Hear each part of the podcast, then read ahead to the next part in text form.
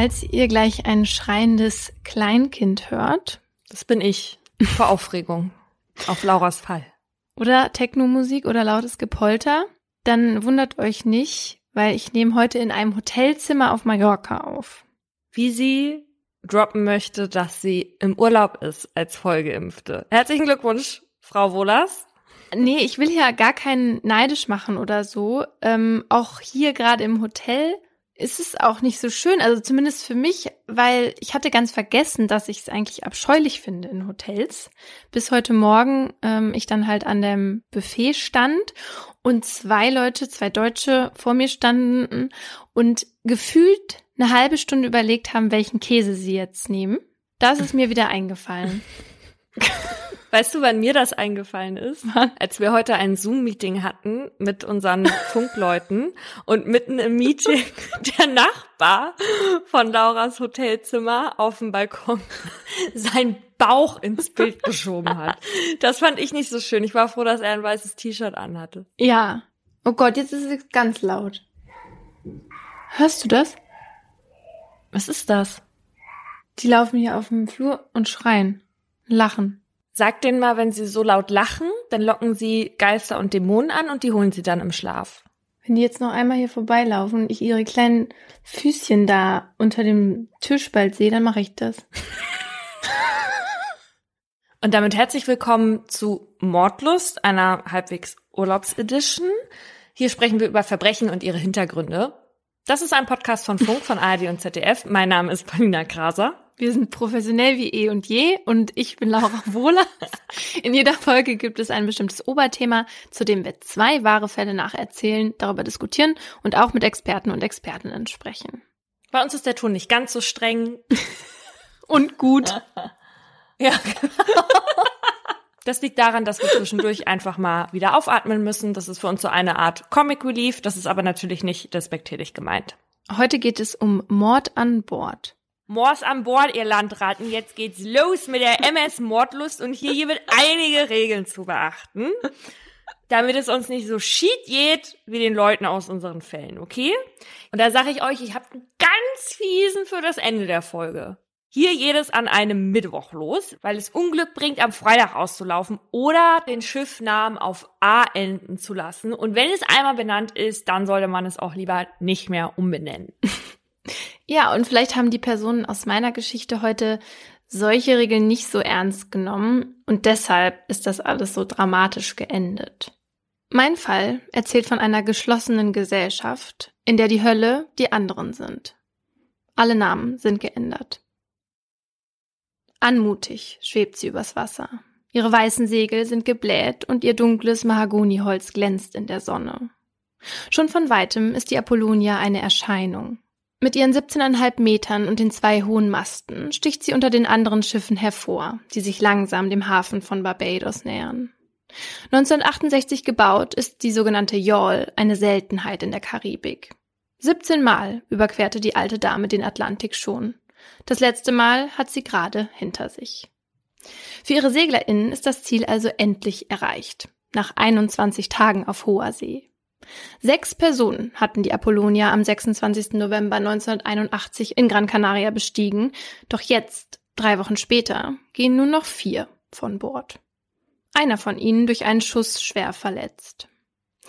Als der junge Mann sofort in ein Krankenhaus gebracht wird, befragt die Polizei die restliche Crew. Die anderen drei erzählen von einem Sturm, bei dem die Freundin des Kapitäns von Bord ging und von einem durch diesen Verlust wahnsinnig gewordenen Kapitän, der bei einem Handgemenge den einen Mitsegler erst angeschossen hatte und dann selbst getötet wurde. Die PolizistInnen auf Barbados prüfen das Logbuch, in dem die Vorfälle noch einmal ausführlich festgehalten worden waren, und schicken die drei Deutschen schließlich ein paar Tage später zurück in ihre Heimat. Knapp einen Monat später darf auch der Verletzte wieder zurück nach Deutschland. Dort angekommen trifft er sich mit einem der Mitsegler, Gemeinsam machen sie sich auf den Weg zur Staatsanwaltschaft und erzählen dort eine ganz andere Geschichte davon, was sich an Bord der Apollonia zugetragen hat. Zwei Monate zuvor im Hafen von Pasito Blanco in Gran Canaria, einem verlassenen, tristen Ort, eingerahmt von Felswänden und Steinwüste. Einem Fleckchen Erde, auf dem nicht viel zu tun ist für SeglerInnen, die auf ihre Abfahrt warten. Doch das gilt nicht für Karl. Der 42-jährige S-Bahn-Fahrer aus Hamburg ist hier gestrandet und auf der Suche nach Arbeit. Sein Traum ist es, Charterkapitän in der Karibik zu werden. Vom Look geht er bereits jetzt als Kapitän durch. 1,90 Meter groß, schwarze Haare und Vollbart. Doch um seinem Hobby professionell nachgehen zu können, hat Karl noch einiges vor sich. Er hat zwar bereits den Sport Hochseeschifferschein, doch an praktischer Erfahrung mangelt es ihm. Eigentlich hätte er diese Praxis auf dem Schiff von Kapitän Zimmermann bekommen sollen. Mit dem war er bis hierher in den Hafen von Pasito Blanco gesegelt. Doch weil es während der Überfahrt von Deutschland nach Gran Canaria immer wieder zu Streitereien gekommen war, wurde Karl kurzerhand nach dem Anlegen vom Schiff geworfen. Nun sitzt er hier fest, zusammen mit seiner Freundin Beate.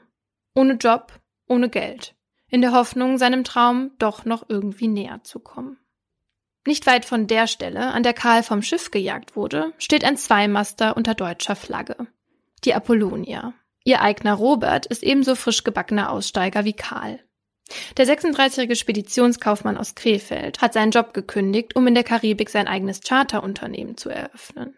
Zu diesem Zweck hat er sich von seinem Ersparten die Apollonia gekauft und renovieren lassen. Doch auch er steckt nun auf halber Strecke in Gran Canaria fest, denn ihm ist seine Crew davon gelaufen. Immer wieder hatte Robert mit dem Skipper, also dem verantwortlichen Bootsführer, Probleme gehabt, und als er ihn dann in einer Kurzschlussreaktion im Hafen von Bord schmiss, gingen die anderen aus Solidarität mit. Alleine kann Robert die Apollonia nicht in die Karibik bringen, das weiß er. Denn ein erfahrener Segler ist er nicht. Robert hat nur den A-Schein, also den Grundausbildungsschein für Segelboote auf Binnengewässern. Ganz alleine ist Robert streng genommen nicht, denn seine Freundin Antje ist mit von der Partie, aber die hat gar keine Ahnung vom Segeln. Robert braucht also dringend eine neue Crew, um seinem Traum vom Leben in der Karibik näher zu kommen. Und wie es das Schicksal will, kreuzen sich Karls und Roberts Wege in Pasito Blanco. Die zwei Männer kommen ins Gespräch, erzählen sich gegenseitig von ihren Plänen und glauben an den Zufallstreffer, an einen wahren Glücksgriff. Der eine, der eine Crew sucht, und der andere, der Erfahrung und eine neue Anstellung braucht. Gesucht, gefunden, denken sich beide. Und so gehen sie einen Deal ein. Karl soll als Navigator auf der Apollonia der Crew den Weg nach Barbados weisen und Robert in Navigation ausbilden. Dafür stellt Robert ihm am Ende der Reise ein Zeugnis aus, was ihn zum Skipper auszeichnet und womit sich Karl weiter bewerben kann. Und Robert verspricht noch mehr. Nach der Ankunft soll Karl die ersten Wochen und Monate als bezahlter Skipper auf der Apollonia bleiben, bis Robert ausreichend Navigationskenntnisse hat. Es ist für beide die Chance, doch noch im Paradies anzukommen und ihren Traum zu leben. Deshalb, und weil es auch keine wirkliche Alternative gibt, hinterfragen sie auch nicht, warum beide eigentlich in dieser Situation gelandet sind. In den nächsten vier Wochen arbeiten Robert und Karl gemeinsam daran, die Apollonia abfahrtsbereit zu machen. Dabei freunden sie sich immer mehr an. Jeden Abend sitzen sie zusammen mit ihren Freundinnen, trinken und essen. Doch eines Abends wird auf dem Schiff eingebrochen. Dabei wird nicht nur Roberts gesamtes Bargeld, sondern auch seine Papiere gestohlen. Ohne die kann er nicht weiterreisen. Und so muss Robert zurück nach Deutschland fliegen, um sich um die Neuausstellung der Dokumente zu kümmern. Um auch wieder an Geld zu kommen, gibt er in der Heimat eine Zeitungsanzeige auf. Mitsegler für Atlantiküberquerung gesucht. Es dauert nicht lange, da melden sich zwei Freunde aus Konstanz, Andreas und Peter. Der 26-jährige Andreas hat gerade sein BWL-Studium abgeschlossen und will unbedingt vor dem Start in die Arbeit noch mal etwas erleben. Er hat sogar schon Segelerfahrung, denn er ist bereits mehrere Regatten gefahren. Sein Freund Peter, 29 Jahre alt, besitzt eine Bar. Er freut sich darauf, endlich mal wieder abschalten zu können. Und so einigen sie sich mit Robert auf einen Preis von 1000 Mark für die Überfahrt und machen sich auf den Weg nach Gran Canaria. Dort treffen die zukünftigen MitseglerInnen dann zum ersten Mal aufeinander. Sechs Menschen, die sich so gut wie gar nicht kennen und alle sehr unterschiedliche Erwartungen an die Reise haben. Sechs Menschen, die außerdem alle noch nie Hochseesegeln waren oder längere Zeit auf engstem Raum mit Fremden. Und so wird vor Abfahrt kein Mann über Bord Manöver geprobt. Es gibt keinen Unterricht in Sachen Sicherheit und es wird auch nicht abgemacht, wer welche Rolle einnimmt und wer die Verantwortung auf dem Boot hat, sollte es bei Wind und Wetter hart auf hart kommen. Mit einer romantischen Vorstellung von ihrem Trip startet die Truppe am 26. November also in Richtung Paradies. Im Logbuch steht an diesem Tag hundertprozentig wolkenfreier Himmel. Perfekte Segelbedingungen. Doch erstmal wird der 18-Tonner vom Motor angeschoben. Die Segel werden gesetzt und erst als alle drei optimal stehen, wird er ausgeschaltet. Ab jetzt ist nur noch das Gurgeln und Plätschern des Wassers zu hören, das für die nächsten drei Wochen zum Hintergrundrauschen wird. Rund 2700 Seemeilen liegen jetzt vor ihnen. Die SeglerInnen können es sich also erstmal gemütlich machen. Gegen Abend ruft Karl, der Navigator, dann alle ins Cockpit. Er teilt die drei Wachen ein, schließlich muss immer jemand am Ruder stehen. Die Pärchen bleiben dieselben, also Robert und Antje zusammen, Karl und seine Freundin Beate und die Kumpels Peter und Andreas. Damit sind alle einverstanden. Die erste Aufgabenverteilung hat also schon einmal geklappt. Darauf gibt es den ersten Sundowner, während die Apollonia gen Horizont schippert. In den nächsten Tagen findet jede Person ihren Platz an Bord. Nur selten müssen die Segel gewechselt werden, sodass alle ihren Hobbys nachgehen können. Angeln, lesen, Musik hören, Gitarre spielen. Doch während die anderen entspannen, denkt Karl nur an diese Überfahrt. Er will diesmal alles richtig machen. Nicht wieder von Bord geschmissen werden. Karl möchte seinem neuen Freund Robert beweisen, dass er ein Zeugnis verdient hat. Die Apollonia ist seine letzte Chance. Als dann am sechsten Tag ein Sturm aufzieht, spürt Karl, dass er nun zeigen kann, das Zeug zum Skipper zu haben. An Bord wird es zusehends ungemütlicher. Der Wind wird stärker und das Spritzwasser steigt immer wieder über und sorgt für unfreiwillige Duschen für die SeglerInnen an Deck. In den Kojen muss man sich jetzt zum Schlafen festmachen, damit man nicht herausrollt. So schräg liegt das Schiff im Meer. Als Andreas und Peter in der zweiten Sturmnacht Wache halten, wird der Druck auf das Ruder immer höher. Zeit zu reffen, also die Fläche der Segel zu verkleinern. Dafür wecken sie aber nicht Karl, sondern Robert.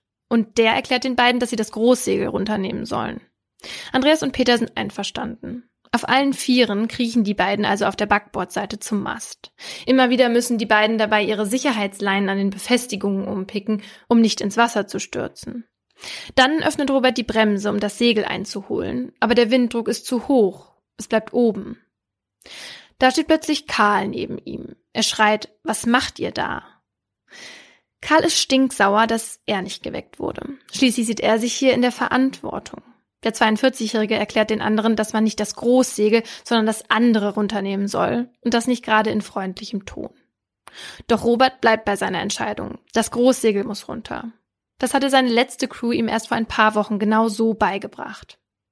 Es kommt zur lautstarken Auseinandersetzung der zwei Streithähne, bis Robert sagt, dass jetzt gemacht wird, was er, der Kapitän, sagt. Zu viert schaffen es die Männer schließlich, das Segel einzuholen, und sofort merken sie, wie der Druck aus dem Ruder schwindet. Der Sturm hält noch einen weiteren Tag an, dann ist wieder strahlend blauer Himmel. Doch das Kompetenzgerangel geht weiter. Immer wieder kommt es zu Problemen, weil Robert und Karl unterschiedlicher Meinung sind und Robert sich immer öfter mit Andreas anstatt mit Karl berät. Es herrscht dicke Luft und auf der 17,5 Meter langen Yacht kann man der nur schwer entgehen. Auf der Apollonia gibt es drei geschlossene Kajüten mit je zwei übereinanderliegenden Kojen. Darin kann man liegen, aber sich nicht wirklich aufhalten. Der größte Raum ist der Salon, aber mit nur zwei Meter Deckenhöhe. Darin findet sich die Küche, bei Seeleuten als Pantry bekannt, gegenüber dem U-förmigen Sofa mit ausklappbarem Tisch. Das war's. Am einsamsten ist man noch vorne am Bug, aber wenn da schon jemand sitzt, ist es mit dem Alleinsein schwierig. Am zwölften Tag, das Wetter ist wieder mal wundervoll, schlägt Robert vor, ins Wasser zu gehen. Peter und Andreas sind dabei. Nacheinander lassen sie sich von der Apollonia ziehen und haben richtig Spaß dabei. Nur Karl regt sich mal wieder über seine Mitsegler auf. Der findet das Ganze unverantwortlich. So schnell wie das Schiff gerade unterwegs ist, würden es nur sehr gute Schwimmer schaffen, sie einzuholen, sollten sie das Seil aus Versehen loslassen. Sei kein Feigling, ruft Robert ihm zu. Und das hätte er nicht sagen sollen. Karl ist beleidigt und verschwindet sofort unter Deck. In den nächsten Tagen zieht er sich zurück. Wenn jetzt noch etwas von ihm kommt, ist es entweder Gemecker oder Besserwissen. Um sich durchzusetzen, greift Karl mehr und mehr auf einen Befehlston zurück. Doch das führt dazu, dass die anderen ihn noch weniger ernst nehmen. Für sie ist er bald nur noch der Spielverderber und Schwarzseher. Und sie sind für ihn ein Sicherheitsrisiko. Er weiß, dass ohne Regeln ein Leben an Bord gefährlich ist. Wie wichtig Regeln und Disziplin sind, hat Karl schon als Kind von seinen Eltern gelernt. Später wurde es ihm bei der Bundeswehr eingebläut. Dort blüht er richtig auf, wenn alles nach Plan läuft. Wenn das nicht der Fall ist oder größere Belastungen auf Karl zukommen, wird es für ihn schwer. Das fällt damals auch seinen Vorgesetzten auf. Karl sei undurchsichtig, ihm fehle die innere Haltung, er biedere sich gerne an und sei größeren Belastungen nur bedingt gewachsen, hört man über ihn. In seiner letzten Beurteilung von 1965 heißt es dann, er ist in Haltung und Leistung Stimmungen unterworfen. Nach der Bundeswehr will Karl in Südafrika einen Neustart wagen, als Pilot arbeiten. Das hatte er beim Bund gelernt. Doch auf dem anderen Kontinent angekommen, erfährt er, dass seine Flugscheine hier gar nicht anerkannt werden. Karl kommt also zurück nach Deutschland, wird erst Lokführer bei der Bahn, doch dann zur Hamburger S-Bahn versetzt. Er mag den Job nicht. Die Schichten sind mühsam und die Zugluft stark. Während seiner Zeit in der Hansestadt träumt er wieder von einem Aussteigerleben und langsam aber sicher manifestiert sich ein Traum. Karl will Kapitän werden und um das zu schaffen, geht er jeden Abend in die Abendschule. Jahrelang lernt er theoretisch, wie die Seefahrt funktioniert und 1980 kündigt er seinen festen Job, um auf dem Schiff von Kapitän Zimmermann an einer Weltumsegelung teilzunehmen. Seine Freundin Beate überzeugt er mitzukommen. Die 37-jährige Friseuse macht sowieso alles, was Karl möchte und sagt deshalb auch dazu Ja. Doch jetzt, so kurz vor seinem Ziel, ist Karl wieder Stimmungen unterworfen. Denn es läuft nichts nach Plan. Es gibt keine Regeln an Bord und niemand außer Beate steht auf seiner Seite. Am meisten ärgert er sich über Robert, fühlt sich von ihm hintergangen. Es war doch klar ausgemacht, dass er hier für die Sicherheit sorgt und verantwortlich ist für das Segeln. Robert wollte doch von ihm lernen, und jetzt führt er sich wie der Kapitän auf, denkt Karl. Robert sieht das alles ziemlich anders. Er hatte sich anfangs über Karl gefreut, schätzt auch noch jetzt seine Navigationsfähigkeiten, aber auf seinem Schiff will er sich von niemandem anschreien lassen. Robert weiß selbst, dass er noch viel lernen muss, um in der Charterbranche Fuß fassen zu können, doch gut mit Kritik kann er nicht umgehen. Aber Streit geht ja eigentlich immer aus dem Weg. Robert ist nämlich ein richtiger Rheinländer, eine Frohnatur. Obwohl noch verheiratet, lebt er jetzt mit seiner 25-jährigen Freundin Antje zusammen und genießt das Leben. Er sieht alles nicht so ernst und ist damit der direkte Gegenpol zu Karl. Es ist mittlerweile Tag 18, als sich der nächste Streit zusammenbraut. Dabei ist der Himmel erneut strahlend blau. Die sechs sind jetzt auf der sogenannten Barfußroute unterwegs, das heißt tropisch warmes Wetter. Ein Vorgeschmack auf ihre Zeit in Barbados. Als Karl und Beate an diesem Morgen in den Salon kommen, steht dreckiges Geschirr vor ihnen. Sie glauben, das hieße, dass die anderen mit dem Frühstück nicht auf sie gewartet hätten, und Empörung macht sich breit. Als Robert unter Deck kommt, schreit Karl ihn deshalb an. Dabei stellt sich heraus, dass das Geschirr noch von gestern war und niemand ohne die beiden gegessen hatte, doch die Stimmung ist bereits wieder auf dem Gefrierpunkt. Robert ist genervt und erklärt Karl, dass es besser sei, wenn man ab jetzt getrennte Wege gehen würde. Ein paar Stunden später ruft Karl Robert unter Deck. Er will jetzt sein Zeugnis ausgestellt bekommen. Im Inneren hat er nämlich Sorge, dass Robert ihm nach dem ganzen Stress keines mehr ausstellen wird. Er sieht seine Zukunft am seidenen Faden hängen.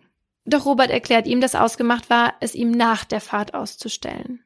Und als er sich schon umdrehen will, holt Karl plötzlich eine Waffe hervor. Die hatte Karl in Gran Canaria heimlich mit an Bord geschmuggelt. Damit zwingt er den Kapitän, ihm vier Blanko-Unterschriften zu geben. Außerdem erklärt Karl, er übernehme jetzt das Kommando auf dem Schiff. Das, was er seit 18 Tagen versucht, doch nie geschafft hat. Nun also mit Gewalt. Nach dieser Aktion geht Robert total geschockt zurück an Deck. Als er den anderen gerade erzählen will, was passiert ist, steigt Karl die Stufen nach oben. Auch der restlichen Crew eröffnet er nun, dass er das Sagen hat. Dann zielt er mit der Waffe auf Robert und Antje. Ich habe viele Unglückstage im Leben gehabt. Heute ist der 13. Dezember. Heute ist euer Unglückstag. Andreas, Peter, Robert und Antje können nicht fassen, was gerade passiert. Sie versuchen Karl zu beruhigen, davon abzuhalten, etwas Unüberlegtes zu tun. Doch der lässt das nicht zu. Zehn Minuten habt ihr noch, schreit er das Eignerpaar an, das sich selbst erschießen soll. Oh. Nach kurzem Hin und Her erklärt Robert ihm aber, dass er das nicht könne. Bist du ein Feigling? fragt Karl ihn. Ja, das bin ich. Das wollte Karl hören. Für ihn war immer klar, wer hier an Bord der Feigling ist, und nun haben es endlich auch alle anderen gehört. Und jetzt geht Karl richtig in seiner neuen Rolle auf. Er will ein Segelmanöver fahren und gibt allen Anweisungen dazu. Total verunsichert führen die anderen Männer die Befehle aus. Und als Karl gerade nicht guckt, besprechen sich Andreas, Peter und Robert. Sie überlegen, wie sie Karl entwaffnen können. Es sei doch klar, dass sonst noch ein großes Unglück passiert. Nach dem Manöver fordert Karl Antje auf, das Abendessen zuzubereiten. Und gegen 19 Uhr sitzen alle gemeinsam im Salon und essen, beziehungsweise versuchen, ein paar Bissen herunterzukriegen. Danach machen sich die Frauen an den Abwasch und Karl an die Seekarten. Dabei legt er den Revolver direkt vor sich auf den Tisch. Die anderen Männer ziehen sich an Deck zurück, wo es mittlerweile schon dunkel ist. Kurze Zeit später steigen sie die kleine Treppe wieder hinunter. Und dann geht alles ganz schnell. Robert stürmt von hinten auf Karl zu, schlägt ihm mit einem eisernen Pumpenschwengel auf den Hinterkopf. Mehrere Male trifft er, doch Karl geht nicht K.O. Stattdessen greift der nach seiner Pistole und schießt hinter sich. Doch er trifft nicht seinen Angreifer, denn der war sofort an Deck geflohen. Er schießt auf Andreas. In die Brust getroffen geht der sofort zu Boden. Dann steht Karl auf, dem Blut das Gesicht hinunterläuft. Er richtet seine Waffe auf die am Waschbecken stehende Antje. Ein Schuss in den Kopf und sie geht mitsamt Geschirrtuch zu Boden. Oh Gott. Dann taumelt Karl Richtung Treppe, brüllt nach Robert. Beate ruft er zu, sie solle ihm beim Suchen helfen. Die 37-Jährige gehorcht, leuchtet mit der Taschenlampe auf dem Schiff herum, bis der Leuchtkegel in einer Ecke auf Robert trifft. Hier ist er, ruft sie ihrem Freund zu, der schon fast hinter ihr steht. Komm mal her, Robert, und guck, was mit deiner Freundin Antje passiert ist, sagt Karl suffisant. Robert richtet sich auf. Ist das dein Versprechen, das du mir gegeben hast? fragt Karl, und ohne auf eine Antwort zu warten, schießt er auch auf Robert. Durch die Wucht der Kugel fällt der Kapitän nach hinten und wird vom tiefschwarzen Meer verschluckt. Drei Tage später kommen die vier restlichen Crewmitglieder im paradiesischen Barbados an. Andreas ringt tagelang auf der Intensivstation mit dem Tod und die anderen erzählen das Märchen vom Sturm und dem wahnsinnig gewordenen Robert. Der war drei Tage in diesem Zustand noch auf dem Schiff. Ja, also der war wirklich kurz vorm Tod und hat richtig Glück gehabt. Aber sein Freund Peter hat sich auch die ganze Zeit um ihn gekümmert hm. und so gut es geht verarztet. Boah. Mit Hilfe von Morddrohungen hatte Karl die anderen Männer davon überzeugt, die Wahrheit zu verheimlichen. Und da die Inselbehörden ihnen nicht wirklich etwas anderes nachweisen können oder wollen, schicken sie sie zurück nach Deutschland. Dort machen sich die Behörden allerdings direkt an die Arbeit, nachdem Andreas und Peter ihnen einen Monat später eine ganz andere Geschichte erzählen. Der Prozess beginnt schließlich Ende des Jahres 1982 vor der Schwurgerichtskammer I des Landgerichts Bremen. Angeklagt ist Karl des zweifachen Mordes und des versuchten Mordes. Auch Beate soll verantwortlich gemacht werden, wegen Beihilfe zum Mord. Karl beteuert seine Unschuld, erklärt, es habe sich um Notwehr gehandelt und er erklärt sich auch selbst zum Opfer. Doch Andreas und Peter sind hier, um zu bezeugen, dass Karl sich nicht nur verteidigt hat. Sie haben die Tat mit angesehen, genauso wie Beate, die bei der ersten polizeilichen Vernehmung bereits gestanden hatte. Die eigentliche Frage ist vielmehr, ob es wirklich Mord war oder nicht vielleicht doch Totschlag. Hatte Karl den Eigner der Apollonia getötet, um an das Schiff zu kommen, oder war er in einem Ausnahmezustand?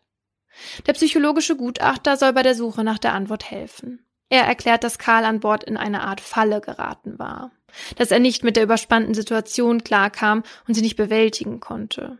Nicht Bösartigkeit habe ihn zur Tat getrieben, sondern, Zitat, biografische Verkrüppelung.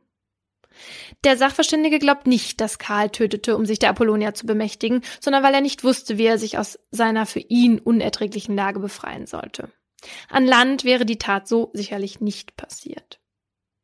Karls Verteidiger sieht die letzten Worte seines Mandanten an Robert als Endpunkt einer zwischenmenschlichen Tragödie, deren Verlauf nicht im entferntesten abzusehen war.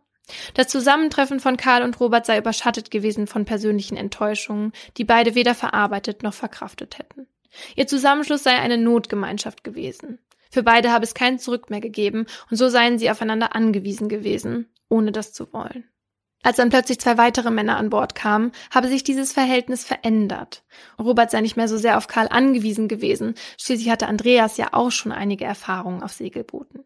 Für Karl sei diese veränderte Situation problematisch gewesen. Die beiden Neuen seien nur da gewesen, um Urlaub zu machen, und Robert habe sich lieber ihn als Karl angeschlossen. Und der habe sich nicht durchsetzen können, nicht die Fähigkeit besessen, Kritik so zu formulieren, dass sie die Chance hatte, auf offene Ohren zu treffen. An dem Morgen des 13. Dezember sei die Freundschaft in Karls Augen dann endgültig vorbei gewesen, nachdem Robert davon sprach, sich in Zukunft aus dem Weg gehen zu wollen. Für Karl habe er damit sein Versprechen gebrochen und ihn so um seine Zukunft betrogen. Karl sei darüber sauer und enttäuscht gewesen. Er habe Robert das Kommando abnehmen und ihn demütigen wollen. Aber töten wollte er ihn nicht, so der Anwalt. Hätte Karl Robert töten wollen, hätte er dies schon am Morgen des 13. Dezembers gemacht. Zur Tötung sei es nur durch den Angriff Roberts gekommen. Juristisch betrachtet seien die beiden ersten Schüsse Fälle von entschuldigendem Notstand, da Karl einen Angriff auf sein Leben habe abwenden wollen. Ja, genau. Ja. Und was den Schuss auf Robert angehe, könne man sich ja gar nicht sicher sein, ob dieser nicht nochmal mit dem Pumpenschwengel auf Karl losgegangen sei. Was ist ein Pumpenschwengel? Sagst du Stängel oder Schwengel? Nee, es ist Schwengel und ich musste es auch googeln. Es ist einfach ein sehr massives, langes Stahlding. Ein Stab. Eine Stange. Nee, also ja, sowas wie eine Stange. Kannst ja auch mal googeln. Sagte sie, um der Frage einfach weiterhin aus dem Weg zu gehen. So sieht das Gericht es am Ende aber nicht. Für die RichterInnen hat Karl seinen ehemaligen Freund Robert und dessen Freundin Antje getötet, weil er mit der Zurückweisung nicht klarkam und sich um seine Zukunft betrogen sah. Und für die Kammer sind das niedrige Beweggründe. Und deshalb wird Karl auch zu lebenslanger Haft verurteilt. Beate bekommt zwei Jahre und drei Monate. Nicht alle sind mit dem Urteil zufrieden. Einige PressevertreterInnen hätten eine mildere Strafe für gerecht gehalten. Auch die Opfer sind nicht frei von Schuld, wenn es zu solchen zwischenmenschlichen Katastrophen kommt, schreibt ein Reporter im Spiegel. Das Gericht habe nicht genügend berücksichtigt, in welch einer Ausnahmesituation sich Karl an Bord der Apollonia befunden habe. Ein Totschlag wäre dadurch angebrachter gewesen, so die Meinung. So sieht das natürlich auch Karls Anwalt, doch die Revision wird abgelehnt.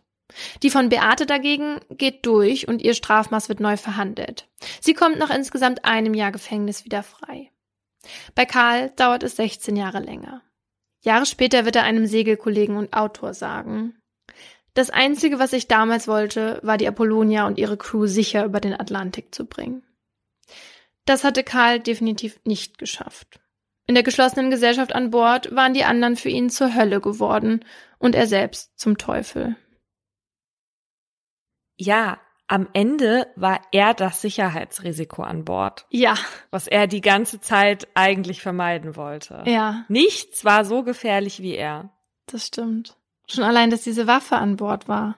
Die hätte man sofort runterschmeißen müssen. Warum? Warum? Ja, die hatte er heimlich mitgenommen. Ja, aber warum? Weißt du, man nimmt ja auch nicht einfach so eine Waffe mit. Deswegen würde ich in so einer Gerichtsverhandlung, würde ich mir ja auch die Frage stellen, warum hat dieser Typ überhaupt diese Waffe mit an Bord genommen? Also der Robert, der hatte auch eine Waffe an Bord. Ah. Ich glaube, so eine Waffe an Bord, warum auch immer, so kam mir das jetzt bei der Recherche vor von diesem Fall, dass das was Normales gewesen ist. Und dass auch jeder wusste, dass diese eine Waffe da ist. Und weiß nicht.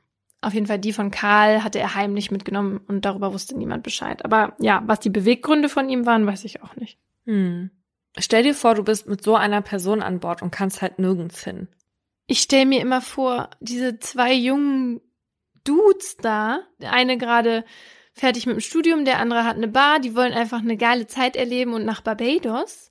Und, ja, und dann, die Antje ist auch 25. Die denkt sich, da habe ich hier einen Typen mit einem Segelschiff. und dann das. Ja, und dann, also, man denkt sich halt auch so, man hätte das doch irgendwie noch abwenden können. Du weißt ja aber nicht, wozu der fähig ist. Ja. Das weißt du ja nicht. Wenn jemand so reagiert, würde ich ja auch sagen, krieg dich mal wieder ein, Junge. Du, ja. du denkst ja, wenn, das finde ich so gruselig irgendwie. Man hört ganz oft von so Sachen, die so ganz klein angefangen haben mhm. und dann in der kompletten Tragödie geendet sind. Ein Streit an der Supermarktkasse. Jemand ist jemand anderem mit einem Auto hinten aufgefahren. Hast ja. du das gelesen neulich? Fährt in irgendeinem US-Bundesstaat natürlich, mhm. schneidet irgendwie ein Auto das andere. In dem einen Auto sitzt eine Mutter und zeigt dem Typen den Stinkefinger, fährt irgendwie ab, der ihr hinterher mhm. und schießt ins Quatsch. Auto und trifft ein sechsjähriges Kind, was da drin saß. Nein, nein, nein. Oh mein Gott. Und soweit ich war, also stand da, als ich es gelesen habe, hatten sie ähm, das auch nicht. Es war ein Paar. Ich glaube, sie ist gefahren und er hat geschossen. Oh Gott. Aber das Interessante ist ja, dass der Gutachter gesagt hat, an Land hätte diese Tat nicht stattgefunden. Und deswegen habe ich mich für mein Aha mit den Umständen auf hoher See beschäftigt. Und da wäre ja erstmal die direkte Umgebung, also das Schiff. Das ist ja offensichtlich ein geschlossenes System, dem man zumindest auf hoher See nicht entkommen kann. Und bei der Apollonia kommt dazu, dass die nicht sonderlich groß war und mit sechs SeglerInnen quasi voll besetzt. Also der einzige persönliche freie Raum war die Kajüte und die mussten die sich ja auch noch jeweils teilen. Also das heißt, so richtige Rückzugsmöglichkeiten gab es nicht. Und wenn man diesem Problem der Enge und Unfreiheit dann halt nicht entgegenwirkt, dann kann es zum sogenannten Crowding kommen. Und das ist ein Begriff aus der Sozialpsychologie, bei dem zwei Dichten unterschieden werden. Einmal die räumliche Dichte, also das Maß für den pro Person verfügbaren Raum und einmal die soziale Dichte, also die Anzahl der Personen. Und beide können zu Crowding-Stress führen, wenn sie zu hoch sind und negative Auswirkungen auf die Stimmung der Betroffenen haben. Bei der sozialen Dichte kann das dann dazu führen, dass sich eine Abneigung gegen die anderen Personen entwickelt, aber auch gegen Objekte oder den Wohnraum im Allgemeinen. Ja, das habe ich hier in Corona-Zeiten, habe ich das auch gehabt. Also ich mit mir alleine in der Wohnung ist, ich bin für mich ja auch schon manchmal zu viel, eine dolle soziale Dichte und der Drucker war dann oft das Objekt, wogegen ich meine Abneigung entwickelt habe. Weil der will auch nie so wie ich. Auf der Apollonia war das auch so, dass äh, die Leute dann mit der Zeit ja immer negativer aufeinander auch zu sprechen waren, zumindest in Teilen. Aber auch auf die Apollonia selber. Das habe ich jetzt nicht erzählt, weil das sonst alles zu lang wird. Aber da war halt auch immer irgendwas kaputt und man war einfach genervt von, von diesem Schiff. Mhm. Und durch dieses Crowding kann auch die soziale Interaktion gestört werden sodass sich die Betroffenen dann aus der sozialen Interaktion so gut es geht zurückziehen und anstatt von einer räumlichen Distanz so dann halt eine Interaktionsdistanz schaffen. Und das führt dann zu weniger Hilfsbereitschaft, weniger Vertrauen und so weiter. Und bei Karl war das ja so, dass er sich nach dem Sturm auch zurückgezogen hatte. Und möglich ist natürlich, dass diese soziale Dichte bei ihm dann dazu beigetragen hat, den anderen weniger zu vertrauen. Längere Aufenthalte unter solch hohen Dichtebedingungen können auch zu Gesundheitsproblemen, Kriminalität und Aggression führen. Und was zu der Enge auf Schiffen ja noch hinzukommt und das alles nochmal verstärken kann, sind diese ganzen anderen Umstände, die da herrschen. Also das Wetter, dann die Schiffsbewegungen, die dann bei Sturm richtig unangenehm sein können, die Geräusche, die immer da sind und auch diese ständige Alarmbereitschaft, weil man eben auf dem, also auf diesem Schiff muss jeder mitmachen eigentlich, wenn irgendwas passiert oder wenn Sturm ist. Die Seglerin Heide Wilz hat für das Segelmagazin Yacht über die Auswirkungen von Starkwind und Extremwetter auf die Psyche und Leistung einer Crew geschrieben.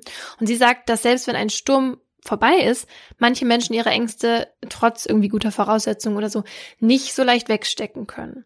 Und oft auch deshalb nicht, weil es an Bord halt kein Ventil gibt oder weil mit der Zeit natürlich auch das Durchhaltevermögen nachlässt. Die reagieren dann nicht sofort auf den Stress, sondern verzögert. In Karls Fall war er, zumindest seiner Ansicht nach, ja der Verantwortliche für die Sicherheit an Bord und der, der am meisten Ahnung hatte. Und es kann ja sein, dass er sich bei diesem Sturm, der ja auch fast drei Tage gehalten hat, halt so einen Druck gemacht hat, dass nichts passiert und er diesen Druck aber dann auch nicht entladen konnte. Und das Tragische ist ja, dass es halt so weit gar nicht hätte kommen müssen, weil man diesen Effekten eigentlich hätte vorbeugen können. Und wenn man mal ein bisschen drüber nachgedacht hätte, wäre das auch den Leuten aufgefallen. Weil erstmal kannten die sich ja alle gar nicht. Also die waren sich teils völlig fremd. Und dann wurden die Pärchen auch noch so aufgeteilt, wie sie schon waren, ja. Also die konnten sich dann auf der Fahrt auch nicht wirklich doll kennenlernen, weil die mhm. immer in diesen Zweiergruppen waren. Und so kam es halt auch nicht zu so Gruppengesprächen, ne, wo man dann irgendwie das Aggressionspotenzial abbauen kann oder so. Und man blieb, blieb einfach lieber unter sich. Und dazu kam ja noch, dass keiner der Anwesenden da genügend Hochseesegelerfahrung mitbrachte oder sowas je vorher gemacht hatte. Und wenn es nur einen erfahrenen Menschen da gegeben hätte, der irgendwie die Gruppe hätte führen können und die auf Situationen wie so ein Sturm hätte vorbereiten können, dann wäre das alles anders gewesen. Heide Wills schreibt, dass es dabei extrem wichtig ist, halt eine klare Rollenverteilung zu haben. Und auch wenn Karl das versucht hat, irgendwie so eine Art Hierarchie an Bord aufzubauen, indem er sich halt an die Spitze setzen wollte, wurden Rollen halt nie konsequent eingehalten. Eigentlich gab es da überhaupt gar keine festen Rollen. Und was dazu eigentlich gut passt, und insgesamt zu meinem Fall, ist ein altes Seefahrersprichwort, was ich gefunden habe. Und zwar, auf See erweise sich der Mensch, wie er wahrhaftig ist. Als Mensch jedenfalls, der nicht aus der Rolle fallen darf. Ich bin bei meiner Recherche auf ein anderes gestoßen. Und zwar, die besten Kapitäne stehen immer an Land. Ja, das kann ich mir vorstellen. Genau wie die besten Fußballtrainer ja auch vor dem Fernseher sitzen. Ja, also ihr wisst, wir sind die Schlauen hier, die jetzt genau wissen, wie man dieses Unglück hätte verhindern können. Ja. Und zwar ganz einfach natürlich, indem ihr einfach die Apollonia nicht auf A hättet enden lassen. Ach so, ja. Stimmt, das, das hat wahrscheinlich dazu geführt oder dass Robert das Schiff umgetauft hat. Mhm. Das Schiff hieß davor Wappen von Bremen und unter diesem Namen ist jahrzehntelang nichts passiert. Mhm. Und nach den Morden auf der Apollonia ist es aber halt dann weiter so, dass dieses Schiff Unglück anzieht, okay? Also, erstmal ist es so, dass es wirklich in der Karibik für Charterausflüge genutzt wird, also so wie sich das Robert eigentlich gewünscht hat. Aber bei einem Hurricane sinkt das Schiff. Kurz danach kauft dann so ein US-Amerikaner mit dem Namen Fred das Schiff und lässt die wieder bergen und, und restaurieren. Und dieser Fred ist mit einer Tochter von einem Hotelbesitzer zusammen. Und als das Schiff dann fertig ist und die erste Fahrt gemacht hat, treibt der Vater dieser Freundin tot im Pool. Und kurze Zeit später stirbt Fred an einer dubiosen Krankheit. Also dann ist ja die Freundin die neue Besitzerin der Apollonia. Und die. Wieso? Weil Fred die der vermacht hat. Mhm. Die ist die neue Besitzerin und die kann dann mit dem Ganzen nicht umgehen und erschießt sich selber. Ja, und danach liegt die Apollonia dann längere Zeit im Hafen, weil wahrscheinlich niemand sie kaufen will. 2012 reist sie sich dann von ihren Leinen los, von alleine. Und wird sie reißt sich los, sie will nicht mehr. und wird gerade noch gerettet, bevor sie an einem Riff zerschellt wäre. Gerettet? Du sagst das auch so, als wäre es eine Frau einfach. Ja, also für viele Seefahrende haben Schiffe ja eine Seele und ich sehe das auch so bei der Apollonia. Die ist halt ein richtiges Unglücksschiff. Zicke ist sie. Jetzt steht sie wieder zum Verkauf. Ich habe die Anzeige im Internet gefunden. Für 79.950 US-Dollar könnte die Apollonia deine sein. ja, mein Leben ist noch nicht aufregend genug, du. Ich bind mir noch so eine olle, zickige Tante ans Bein. In der Beschreibung steht natürlich nichts von den Todesfällen. Aber ganz offensichtlich sind die ja schon mit eingepreist. Also 79.900 kommt mir jetzt irgendwie günstig vor für so eine Yacht, für so eine große Segelyacht. Ja, also ich will das Ding nicht mal für Geld haben. ich erzähle euch jetzt einen Fall aus der Sicht einer Person. Und dass das nicht die einzige Wahrheit für alle Beteiligten ist, wird, glaube ich, am Ende meines Falls ziemlich deutlich. Es ist morgen am 4. April 2009. Die warmen Sonnenstrahlen scheinen von Osten auf das fast 170 Meter lange Deck der Hansa Stavanger. Es ist 9.15 Uhr, als sich das Containerschiff zwischen dem Arabischen Meer und dem Indischen Ozean durch die Wellen schiebt. Nachdem das Schiff in Dubai gestartet ist, führt die Route die 24-köpfige Mannschaft vorbei an dem Oman, fährt jetzt vor Somalia und wird in eineinhalb Tagen in Mombasa, Kenia eintreffen, bevor es über den Indischen Ozean und Indien wieder zurück in die Emirate fahren wird. Weil in Mombasa die Abrechnung per Post an die Reederei nach Hamburg geschickt werden müssen, arbeitet sich der Kapitän an diesem Morgen durch den Stapel Büroarbeit. Christoph Kotiuk ist fast 60 Jahre alt und hat bereits graues Haar und einen freundlichen Blick hinter seiner getönten rechteckigen Brille. Zu Hause in München warten seine Frau Bozena und sein Labrador Ivo darauf, dass Christoph von seiner großen Reise wiederkommt. Herr Kapitän, bitte kommen Sie schnell auf die Brücke hört Christoph seinen dritten Wachoffizier plötzlich schreien. Christoph lässt seine Abrechnung liegen, stürmt aus seiner Kabine, die Treppen hoch auf die Brücke. Was der Grund für den Hilfeschrei des Wachoffiziers ist, lässt sich schnell auf dem Radar erkennen. Ein kleiner Punkt nähert sich von Südwest mit rasanter Geschwindigkeit.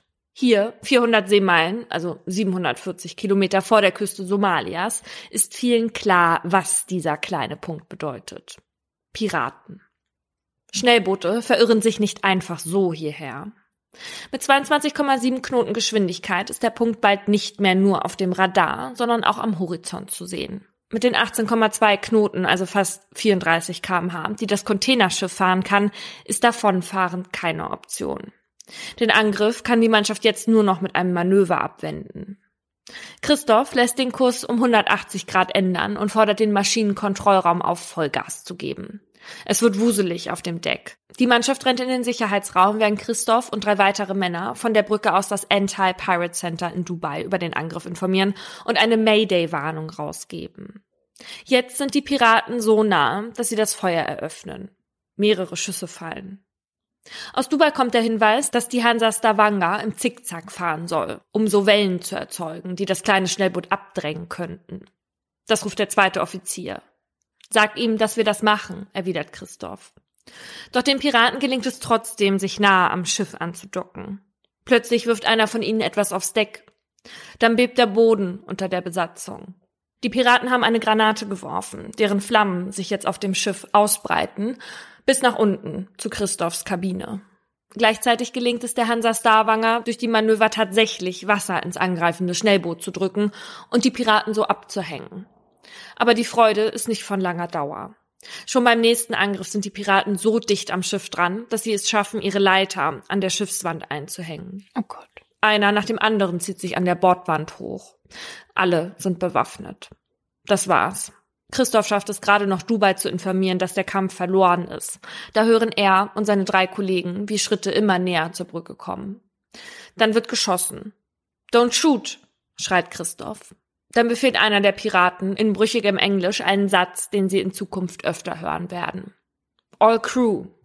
Die gesamte Mannschaft soll auf die Brücke. Ab jetzt hat Christoph hier nicht mehr das Sagen. Christoph schaut sich die fünf Piraten an, alle sind sehr jung und wirken nervös und kauen auf Kat rum. Pflanzenblätter, die leicht berauschend wirken und die Müdigkeit hemmen. Einer fragt, ob alle von der Crew deutsch sind. Fünf kommen aus Deutschland. Super. Offenbar ist das zufriedenstellend. Mittlerweile hat sich das Feuer der Handgranate so weit ausgebreitet, dass die Sicht durch den Rauch getrübt wird. Christoph bittet darum, dass die Crew das Feuer löschen darf. Nachdem das unter enormer Anstrengung geschafft ist, fangen die Piraten an, alle Wertsachen, die sich an Bord finden lassen, einzusammeln. Dann nimmt sich der Anführer Christoph zur Seite. Er zeigt ihm, wo er das Schiff hinlenken soll. In die Nähe von Barawe, Somalia. Am nächsten Tag, das Schiff ist immer noch auf dem Weg zum angezeigten Zielort, erspähen die Piraten am Horizont etwas, das sich auf sie zubewegt.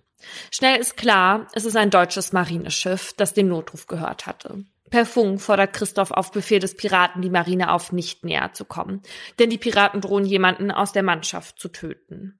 Die Fregatte ist einverstanden, begleitet das Schiff aber aus sicherer Entfernung. Christoph bringt das Schiff fünf Seemeilen vor der somalischen Küste zum Stehen. Abends kommen noch mehr Piraten an Bord. Die ersten Stunden sind für alle ungewiss und sehr bedrohlich. Die Mannschaft weiß nicht, wie gewaltbereit die Piraten sind und ob schon Anstrengungen unternommen werden, die Crew zu befreien. Dann befiehlt ein Pirat, Christoph in Deutschland anzurufen. Er wählt die Nummer des BKA. Dort sagt man ihm, dass man bereits Strategien entwickle, wie man die Mannschaft befreien könne. Auch an die Reederei soll Christoph eine E-Mail schicken, um die Lage zu schildern. Die Gelegenheit nutzt Christoph, um auch seiner Frau Borzena ein kurzes Lebenszeichen zu senden. Ab jetzt muss die Mannschaft permanent auf der Brücke sitzen und dort auch schlafen, weil die Somali sie dort besser im Blick haben. Abgeschottet von Kommunikationsmöglichkeiten, ständig bewacht von bewaffneten Piraten. Erst am Dienstag, drei Tage nach der Entführung, wird endlich eine Forderung formuliert, die Christoph der Reederei in Hamburg mitteilen soll. 15 Millionen US-Dollar wollen sie für die Freilassung der Besatzung. Oha. Die Reederei verspricht Christoph alles zu tun, um das Geld aufzubringen und ab dem kommenden Tag mit den Piraten zu verhandeln. Am nächsten Tag sind die Piraten plötzlich ganz aufgeregt. Sie geben den Befehl, dass der Kapitän das Schiff in Bewegung setzen soll. Warum weiß die Besatzung nicht so recht, denn trotz Übersetzer schreien die Piraten teilweise zusammenhangslose Wörter auf Englisch und zielen gleichzeitig mit den Waffen auf die Crew, die nur selten versteht, was sie eigentlich tun soll. Offenbar hat die Aufregung mit dem amerikanischen Frachter Maersk Alabama zu tun. Die Maersk Alabama wird vier Tage nach der Hansa Stavanger ebenfalls vor der somalischen Küste von verbündeten Piraten gekapert. Vier der Piraten von dort wollten mit einem Rettungsboot zurück an Land. Weil ihnen das jetzt aber nicht gelingt, fordern sie deshalb Unterstützung von anderen Piraten. Kapitän Christoph Kotiuk und seine Mannschaft finden das gesuchte Schnellboot allerdings nicht, weshalb das Schiff wieder Richtung der Küste Somalias abdreht. Was aus der Maersk Alabama und ihrem Kapitän geworden ist, kann man sich später im Kino bei Captain Phillips anschauen. Während sowohl Piraten als auch die Besatzung des Schiffs weiterhin auf die Verhandlungen der 15 Millionen US-Dollar warten, entscheidet sich die Bundesregierung in Berlin derweil statt durch Zahlungen die Besatzung mittels eines GSG-9-Einsatzes mit Unterstützung der USA zu befreien, um weiteren Entführungen durch Piraten die Attraktivität zu nehmen. Mhm. An Bord fürchtet man aber genau solche Befreiungsaktionen. Als am 11. April, also fast eine Woche nach der Entführung, ein Hubschrauber der Marine über dem Schiff fliegt und die deutsche Fregatte sich wieder annähert, ist auch klar wieso. Die Somalis werden plötzlich hektisch und schießen vom Bord aus auf den Hubschrauber. Panik bricht auf Deck aus. Christoph versteht nicht ganz, warum man versucht, seiner Mannschaft so zu helfen und nicht einfach mit den Verhandlungen beginnt. So riskiert man noch ihr Leben. Sollte es einen Angriff geben, werden die Piraten die Besatzung als lebendige Schilde benutzen. So haben sie es angekündigt. Christoph ist besorgt darüber, dass niemand von der Regierung oder der Reederei bisher auf dem Schiff angerufen hat. Als er an Ostern mit Bozena und einem BKA-Beamten telefonieren darf, wird ihm versichert, dass weiterhin alles unternommen wird, um die Mannschaft zu befreien. Aber Christoph glaubt das irgendwie nicht. Von der Reederei bekommt er gesagt, so schildert er es später, dass sich die Verhandlungen wegen der Osterfeiertage ziehen, hm. zumal die Banken auch geschlossen haben. Das lässt Christoph fassungslos zurück. Immerhin bestimmt die Todesangst den Alltag an Bord. Ständig muss die Mannschaft in den Lauf einer Waffe blicken. Noch dazu wird die von Deutschland geplante Rettungsaktion abgeblasen. Kurz nachdem 200 Einsatzkräfte der GSG 9 in Mombasa angekommen waren, zieht die USA den zur Verfügung gestellten Hubschrauber ab. Ein Einsatz scheint offenbar zu gefährlich. Deswegen fehlt der Sondereinheit jetzt ein Schiff, von dem aus man die Hubschrauber wie geplant hätte starten können. Während sich unter den Piraten und der Crew so etwas wie ein Alltag einstellt, versinkt die Hansa Stavanger immer mehr im Dreck. Überall liegen durchgekaute Stängel der Cut-Pflanze rum. 40 Männer benutzen die meiste Zeit eine Toilette. Nachts ist es auf der Brücke, auf der alle zusammengefercht auf dem Boden schlafen müssen, heiß, stickig und es stinkt nach Schweiß. Keiner schläft durch, weil die Piraten das Licht anlassen, laut Musik hören und husten, weil sie krank sind. Mhm. Auch einige aus der Besatzung fühlen sich schon fiebrig. Zwei Wochen nach dem Überfall hat die Reederei offenbar noch immer keinen Betrag genannt, den sie bereit ist zu zahlen. Christoph schreibt an seine Frau, ich habe das Gefühl, die Reederei will nicht nur die Piraten, sondern auch uns fertig machen. Er denkt, sie wollen auf Zeit spielen, das aussitzen. Bis am 16. April doch ein Angebot kommt. 600.000 US-Dollar. Christoph kann gar nicht glauben, dass sie für diese lächerliche Summe so ewig gebraucht haben. Ist doch klar, dass die Somalis darauf nicht eingehen. Dafür schicken sie ein Gegenangebot. Bei einer Zahlung zwischen 2,5 und 3 Millionen US-Dollar wäre die Besatzung schon morgen frei. Wieder, so schildert es Christoph, rührt sich der Vermittler der Reederei erstmal nicht. Das macht die Stimmung auf Deck unerträglich bedrohlich. Am 21. April kommt einer der Anführer zur Mannschaft. Irgendetwas stimmt nicht, das merkt Christoph. Durch das bruchstückhafte Englisch hört er raus, dass die Reederei offenbar nicht zahlen will und nun einer nach dem anderen erschossen werden soll. Der Schock fährt durch Christophs Körper. Steven, ein 19-jähriger Kadett, soll aufstehen. Sie verbinden ihm die Augen und nehmen ihn mit. Keiner sagt etwas. Dann fallen zwei Schüsse. Die Crew sitzt wie versteinert da. Das passiert doch gerade nicht wirklich. Dann kommen die Piraten zurück. Einer zeigt mit dem Finger auf Christoph. Man nimmt ihm seine Brille ab und verklebt ihm die Augen mit Tape. Mm -mm. Zwei Piraten führen ihn die Treppe runter an Deck. Dort nimmt man ihm das Tape wieder ab. Christoph sieht Steven am Boden liegen. Er rührt sich nicht. Auf die Knie, schreit einer der Piraten. Dann fragt er Christoph, ob er noch eine rauchen oder seiner Frau schreiben möchte. Christoph ist verzweifelt. Ihr seid doch keine Mörder, fleht er. Dann fallen wieder zwei laute Schüsse. Christoph weiß nicht, ob er noch lebt oder schon tot ist. Er lebt. Steven auch. Die Show ziehen sie noch mit vier weiteren Männern ab. Zwei Stunden lang dauert das Martyrium, bis die Piraten den völlig aufgelösten und zitternden Christoph wieder zurück auf die Brücke bringen. Wenn die Reederei sich nicht endlich rührt, machen sie morgen ernst, drohen die Piraten. Christoph ruft verzweifelt in Hamburg an, aber wieder, so schildert er es, bleibt der Ermittler am anderen Ende unbeeindruckt von dem, was er hört. Die Drohung, die am Vortag ausgesprochen wurde, bleibt erstmal eine. Aber der ständige Stress, die permanente Angst hinterlassen ihre Spuren. Wenn die Piraten Christoph erlauben, zu Hause anzurufen, dann erkennt Borzena ihren Mann an der Stimme fast gar nicht. Zittrig und verzweifelt klingt er. In all den Ehejahren hat sie ihn noch nicht so erlebt. Nicht nur Christoph, auch die Machtverhältnisse an Bord ändern sich. Für die Crew ist jetzt nicht mehr wichtig, was Christoph sagt, sondern was die Piraten sagen. Seltsamerweise erkennt ein Pirat Christoph weiterhin als Kapitän an. Auch wenn er natürlich nicht mehr die Befehle gibt. Ahado ist ein junger Somali und der Anführer der Piraten, die hier auf dem Schiff sind. Nicht der, der die Entführung geplant hat. Diese Leute kapern nicht selbst, aber sowas wie der Teamleiter hier an Bord. Erst am 28. April, 24 Tage nach der Kaperung, erfährt die Crew, dass die Verhandlungen jetzt anfangen sollen und die Reederei zahlen wird. Erleichterung macht sich breit. Endlich geht es voran. Ein Trugschluss. Die Tage und Nächte werden anstrengend und der Monat neigt sich dem Ende entgegen. Christophs Untergeordnete reichen bei ihm ihre Abrechnung der Überstunden ein. Tatsächlich sind die jetzt irgendwie ein Problem, weil die Mannschaft quasi immer auf der Brücke ist. Christoph beschließt, die Überstunden auf seinem Bordcomputer im Maschinenraum erstmal abzuspeichern. Vor dem Bildschirm sitzend lässt er sich dazu hinreißen, ein paar private Fotos durchzuklicken, während die Liste mit den Überstunden auf dem blinkenden USB-Stick lädt. Plötzlich lautes Geschrei. Internet, Internet, schreien die Somalis. Christoph wird bewusst, dass sie das Speichermedium offenbar für einen Internetstick halten. Panisch versucht er die Lage aufzuklären, aber die Piraten lassen nicht mit sich reden. Auch Ahado, der Anführer, stimmt in den Raum.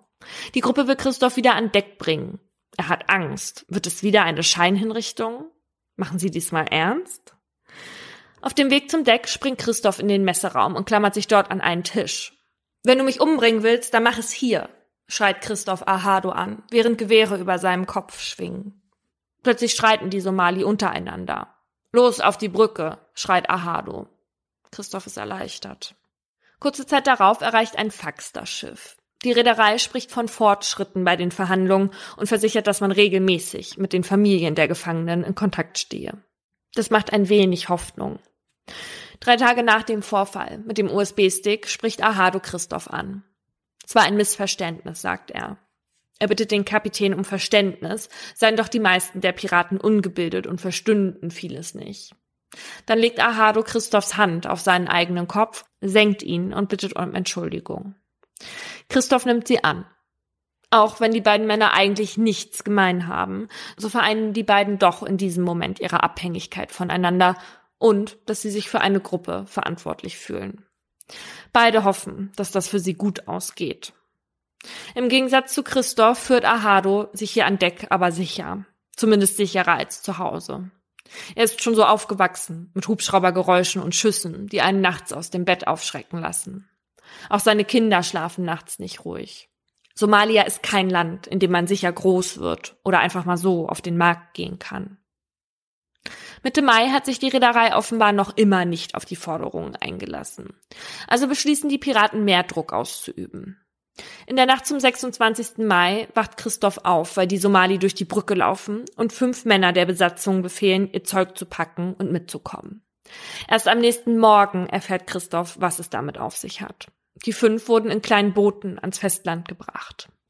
Das sind schlechte Nachrichten. Denn Somalia ist super gefährlich für die Geiseln. Das wissen die Piraten und das weiß auch Deutschland.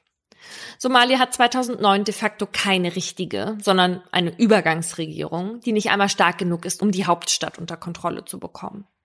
Auf der Straße ist jeder bewaffnet und ausländische Geiseln sind begehrt, vor allem bei Terrormilizen.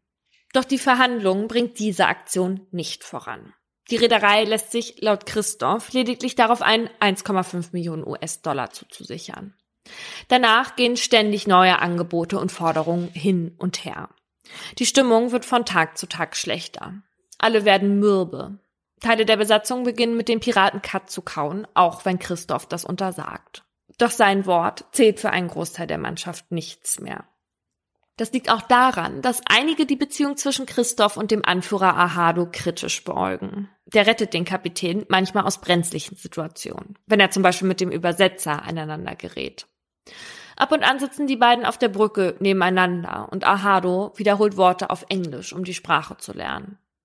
Christoph freut sich darüber, denn das macht zum einen die Kommunikation einfacher, zum anderen öffnet sich Ahado durch den Kontakt mit ihm. Und das nimmt etwas Druck aus der eh schon unerträglichen Situation. Dass es an Bord immer schlimmer wird, liegt mittlerweile auch am Zustand des Schiffs. Die Piraten räumen die Container leer und lassen den Müll, den sie dabei verursachen, überall auf dem Schiff liegen. Fotos von damals zeigen einen messihaften Zustand.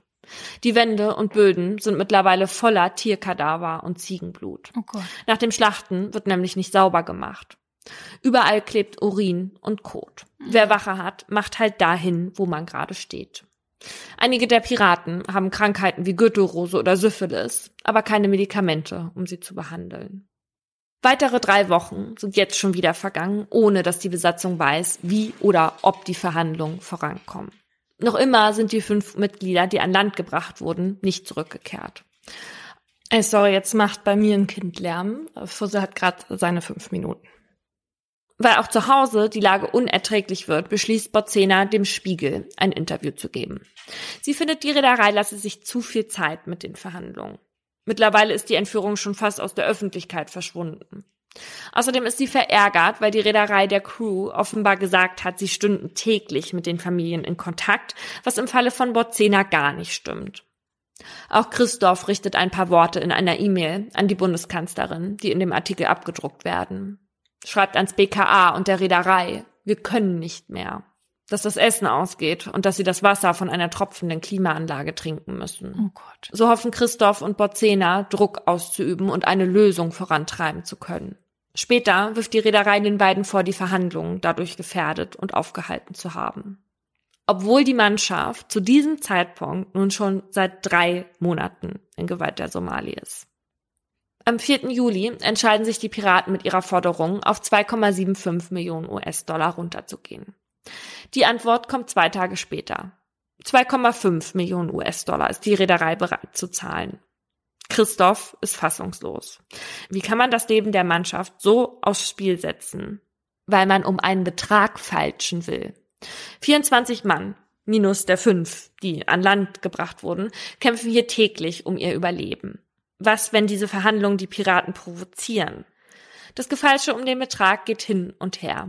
Am 8. Juli gehen die Piraten auf die 2,5 Millionen ein und nehmen das dann kurz darauf wieder zurück. Mhm. Sechs Wochen, nachdem die fünf Männer von Bord gebracht wurden, sieht die Mannschaft sie endlich wieder. Einer, der Koch, sieht ausgemergelt aus. Er wiegt nur noch 40 Kilo. Christoph erfährt, dass sie nur kurz an Land waren und wenig später nachts, als alle auf der Brücke waren, heimlich wieder an Bord untergebracht wurden. Ahado bat den Anführer der Piraten darum, sie wieder an Bord bringen zu dürfen, weil er Sorge hatte, Islamisten der Al-Shabaab würden sie ihn wegnehmen. Am 18. Juli wieder das Spiel. Die Piraten nehmen vier von der Mannschaft mit. Diesmal drohen sie damit, die Männer an Al-Qaida zu verkaufen, wenn die Reederei nicht endlich zahlt. Auch diesmal bringt man die Gruppe wieder an Bord, nachdem man an Land Fotos von ihnen in der Wüste gemacht hatte, die nach Deutschland geschickt werden, um zu zeigen, wir meinen es ernst. Ende Juli erfolgt dann endlich die Einigung. 2,75 US-Dollar. Dafür sollen die Piraten aber ein Foto von der gesamten Crew schicken, auf dem sie ein Schild mit dem Wort Weeper hochhalten. Ein Weeper ist sowas wie ein Tau. Zwar waren die Verhandlungen noch nie so weit und trotzdem versucht Christoph, sich nicht der Hoffnung hinzugeben. Zu oft hatte man sich fast geeinigt und dann ist der Deal doch wieder geplatzt. Von Hamburg aus wird ein Ablaufplan gesendet und eine Liste, wie man sich bei der Geldübergabe verhalten soll.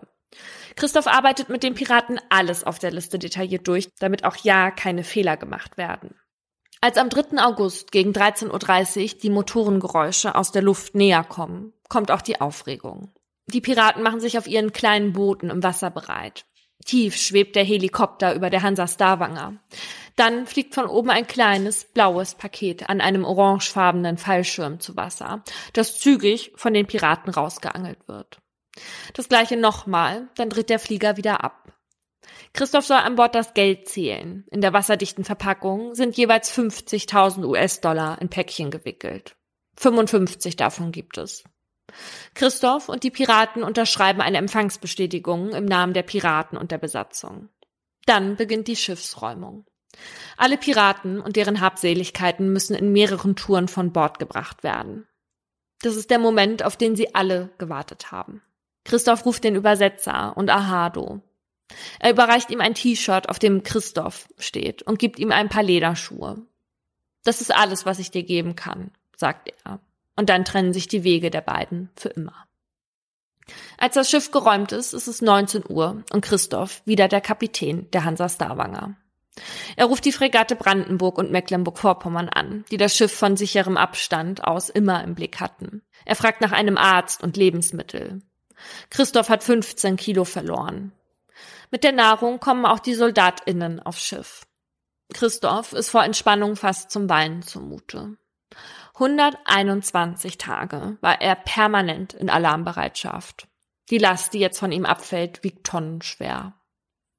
Geschützt durch die Marine laufen sie im Hafen von Mombasa ein und dort geht es per Flieger nach Deutschland. Es ist gegen neun Uhr morgens, als Christoph auf der Polizeiwache am Münchner Flughafen in die tränengefüllten Augen seiner Frau Borzena schaut. Borzena lässt in seinen Armen all die Emotionen raus, die sie die letzten Monate versucht hat zu unterdrücken, um von Deutschland aus für Christoph stark zu sein. Weine nicht, Mäuschen, es ist vorbei, es ist zu Ende, sagt er. Doch mit dem Tag, als die Piraten das Schiff verlassen haben, sind sie nicht wirklich verschwunden.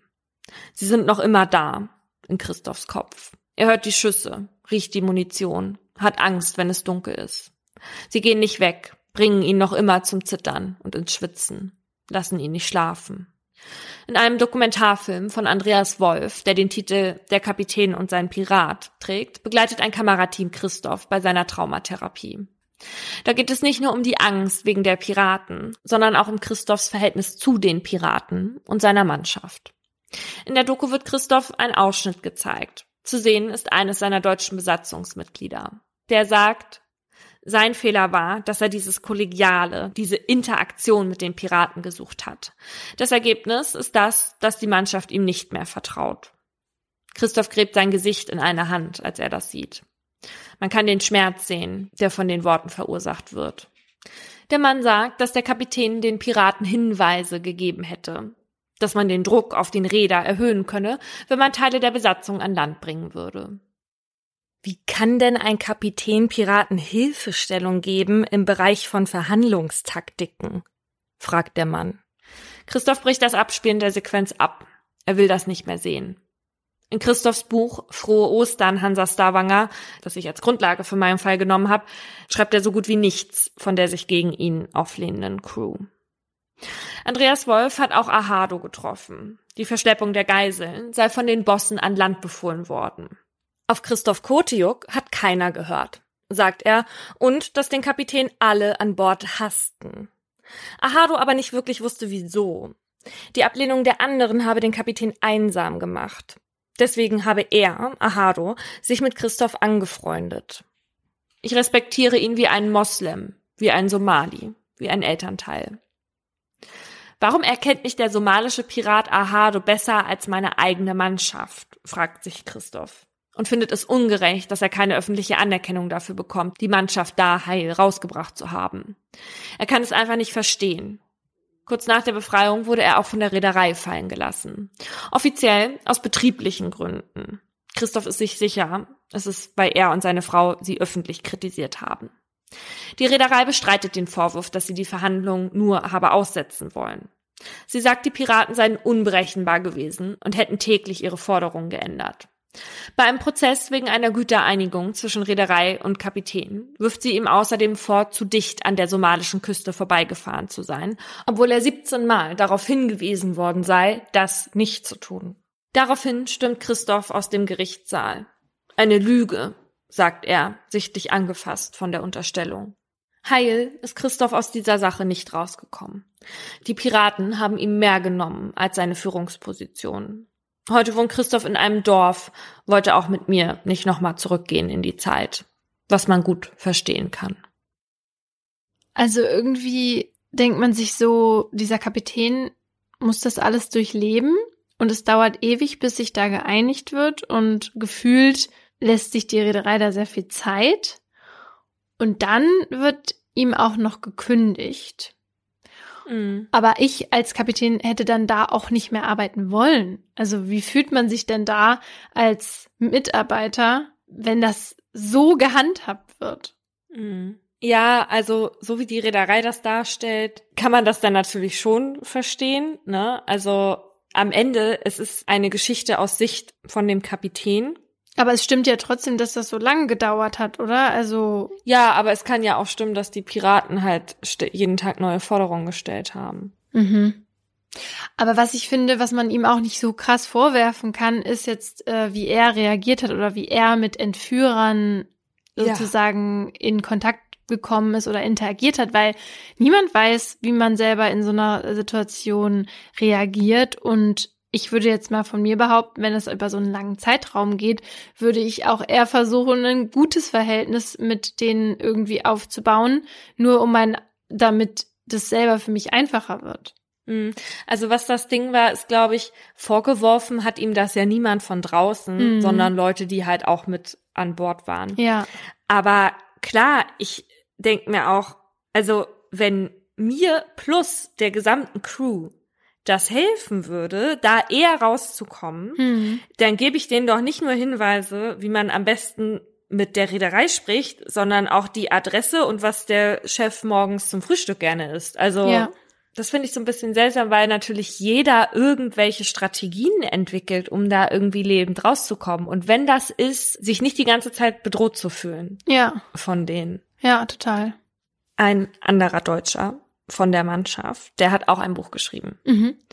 Und das habe ich angefangen und so ein bisschen quer gelesen. Und ich weiß jetzt am Ende nicht, wer, wieso, aber die Kritik an dem Kapitän fängt schon an, bevor das Schiff überhaupt in Piratenhand gerät eigentlich. Mhm. Also es ist voll von Vorwürfen, zumindest auf den Seiten, die ich da jetzt gelesen habe. Ne, dann hat der Kapitän auf der Brücke wohl auf der Couch geschlafen. Es gab wohl eine Couch. Mhm. Und in dem Buch wird das kommentiert mit, na, Hauptsache, er hat's bequem. So nach dem Motto. Mhm. Ja. Also, es scheint auch von anderer Seite her ziemlich emotional zu sein. Und man hat auch eine große Enttäuschung rausgelesen. Ja, am Ende ist er auch für seine Crew verantwortlich. Ja. Aus heutiger Sicht ist die Zeit zwischen 2009 und 2015 als Hochphase der Piraterie angesehen. Und im Jahr 2009, also da, wo die Hansa Starwanger entführt wurde, ähm, da gab es laut Piracy Reporting Center insgesamt 406 Vorfälle von Piraterie und bewaffneten Raubüberfällen. Und trotzdem galt damals die Hansa Starwanger nicht als sonderlich gefährdet. Und Christoph Kotiuk schreibt in seinem Buch, dass das so war, weil bisher noch kein erfolgreicher Angriff eines Schiffs gemeldet wurde, das über 15 Knoten fuhr. Allerdings war die Hansa wegen einer anderen Sache sehr attraktiv für die Piraten. Warst du schon mal auf einem Kreuzfahrtschiff? Nein, und möchte ich bitte auch niemals in meinem ganzen Leben. Okay, wir werden nachher noch hören, warum nicht. auf jeden Fall sind diese Schiffe ja sehr hoch und die Bordwände sind auch sehr hoch. Und das ist bei Containerschiffen ja. halt eben nicht so. Mhm. Und deswegen werden Kreuzfahrtschiffe im Gegensatz zu Containerschiffen auch kaum angegriffen. Das liegt natürlich auch an den Routen, die sie fahren, dann an diesen hohen Bordwänden und aber auch daran, dass sie bis zu 20 Knoten fahren können. So. Und das halt schon ziemlich schnell. Und trotzdem sind natürlich auch schon Kreuzfahrtschiffe angegriffen worden. Zum Beispiel im November 2012. Da machten Piraten Anstalten, die Azamara Journey am Golf von Oman zu übernehmen. Die Traumschiffmannschaft, die konnte die Angreifer da aber noch mit Leuchtraketen abwehren. So ein Kreuzfahrtdampfer wäre aber natürlich sehr attraktiv für die Piraten, weil ja so viele Leute aus sehr unterschiedlichen Ländern darauf sind. Ja, und das ist ja für die Erpressung, ist es ja sehr gut. Mhm. Ich habe mich jetzt natürlich gleich gefragt, also wenn so Container- und Handelsschiffe diese gefährlichen Routen nehmen und man weiß ja, dass das gefährliche Routen sind, ne? Mhm. Warum bewaffnet man die Schiffe denn nicht? Und die Antwort ist, man durfte es halt lange Zeit in Deutschland nicht. Erst seit 2013, als das Problem dann halt wirklich doll war, ist in Deutschland die Seeschiffsbewachungsverordnung in Kraft getreten. Und seitdem können die Reedereien sich jetzt verifizierte Dienstleister buchen, die bewaffnete Wachleute mit auf die Schiffe schicken, die unter deutscher Flagge fahren. Wenn Schiffe nicht unter deutscher Flagge gefahren sind, dann war das halt schon vorher möglich, je nachdem, wie das in dem Land geregelt ist. Es ist aber auch so, diese Waffen, die kommen halt gar nicht so oft zum Einsatz, denn alleine die Präsenz der Sicherheitsleute, die schreckt schon ab. Also es ist natürlich ein Unterschied, ob ich jetzt ein Schiff kapern will, von dem ich weiß, dass niemand eine Waffe tragen darf, mhm. oder halt ein Schiff, auf dem extra Leute engagiert sind, die zur Verteidigung ausgebildet wurden. Ne? Es gab aber auch schon Fälle, wo Piraten auf das reagiert haben und dann halt mit 30 Schnellbooten attackiert haben. Und da wird es dann halt auch schwierig für diese Sicherheitsleute, weil das sind Klar. dann irgendwie vier oder so und die können ja auch nicht überall sein. Aber das ist einer der Gründe, warum die Piraterie seitdem vor allem vor Somalia stark zurückgegangen ist. Aber auch, weil dort die EU eine Marineoperation zum Schutz einsetzte. Also gerade für so humanitäre Hilfsleistungen. Weil das sind halt auch oft die Boote, die dann angegriffen werden. Also die halt Güter transportieren, die eigentlich zur Hilfe halt auch dienen sollen. Davor war es halt so, dass die Region vor Somalia und besonders der Golf von Aden als eine der gefährlichsten Region der Welt galten. Und das lag vor allem daran, dass seit dem Sturz der Regierung 91 Somalia als Failed State galt, es daraufhin keine funktionierende Regierung mehr gab und die Gewässer nicht mehr überwacht wurden und ausländische Hochseefischereiflotten den ganzen Fisch vor Somalia abfischten. Und das hatte halt zur Folge, dass die Bevölkerung sehr arm wurde. Und damit wurde Piraterie dann halt echt zu so einer alternativen Lebensgrundlage. Heute ist dieses Gebiet halt keine Piratenhochburg mehr. Aber ich habe mir vorhin mal die Live Piracy Map angeschaut. Und äh, da gab es dieses Jahr einen versuchten Angriff am Golf von Aden. Sehr viel mehr gab es am Golf von Guinea, also an der Westküste von Afrika und östlich von der Straße von Singapur. Was ist diese Live-Map? Da kann man live sehen, wer gerade äh, gekidnappt wird, oder wie? Also nicht wer gerade, aber wer im Jahr 2021. Ja, und da stehen halt so versuchte Angriffe, ähm, bewaffnete Angriffe. Ja, sowas steht da. Okay. Ja, das Meer ist auch so ein bisschen ein Eldorado für Kriminelle, zumindest laut der EU. Die sprechen seit 2019 von einer weltweiten Sicherheitsbedrohung, weil jetzt neben dieser Piraterie und jetzt vereinzelten Tötungsdelikten wie aus meinem Fall gibt's ja noch andere viele Verbrechen auf hoher See, also Waffenschmuggel, Menschen- und Drogenhandel, aber dann halt auch so Sachen wie illegaler Fischfang, illegale Versorgung von Müll, Plünderung von Rohstoffen und so weiter. Also vor allem so Sachen, die die organisierte Kriminalität angeht und die, die halt auch die Globalisierung ziemlich für sich nutzen. Aber auch zum Beispiel auf Kreuzfahrtschiffen gibt's immer wieder Straftaten. Und das ist kein Wunder, wenn man sieht, wie sich die Menschen da am Buffet verhalten. Wenn es dann halt Gruppenfütterung um 18 und um 20 Uhr gibt, ja. dann ist da erstmal die Hölle los um zwei Minuten nach acht. Du meinst Raubtierfütterung. ja, also laut dem kanadischen Soziologen Ross Klein kommt es da sogar prozentual zu mehr Straftaten als an Land, wobei Vergewaltigungen auf so Kreuzfahrtschiffen zu den häufigsten Delikten zählen. Und das Problem ist da halt, dass die Strafverfolgung auf dem Meer auch ein bisschen komplizierter ist als an Land. Wie da strafverfolgt wird, das liegt ja auch daran, wer wo hier fährt, ne? Ja. Und wo dieses Verbrechen dann stattgefunden hat. Das Seerecht teilt die Meere in verschiedene Rechtszonen auf. Also Beispiel die zwölf Seemeilen, also 22 Kilometer vor dem Küstenstreifen die gelten als Hoheitsgewässer und damit gilt das nationale Recht des Landes. Und je weiter man sich von der Küste wegbewegt, desto weniger Rechte hat das Land vor deren Küste man sich befindet. Und hinter den Hoheitsgebieten bis zu 200 Seemeilen von der Küste entfernt, da befindet sich noch die ausschließliche Wirtschaftszone. Und hier ist das so, dass das Land zwar über Rechte verfügt, die sich aber nicht auf das Meer selbst, sondern nur auf die Ressourcen beziehen. Also heißt, der Küstenstaat darf dort zum Beispiel Windanlagen bauen oder fischen, mhm. was andere Staaten halt nicht dürfen.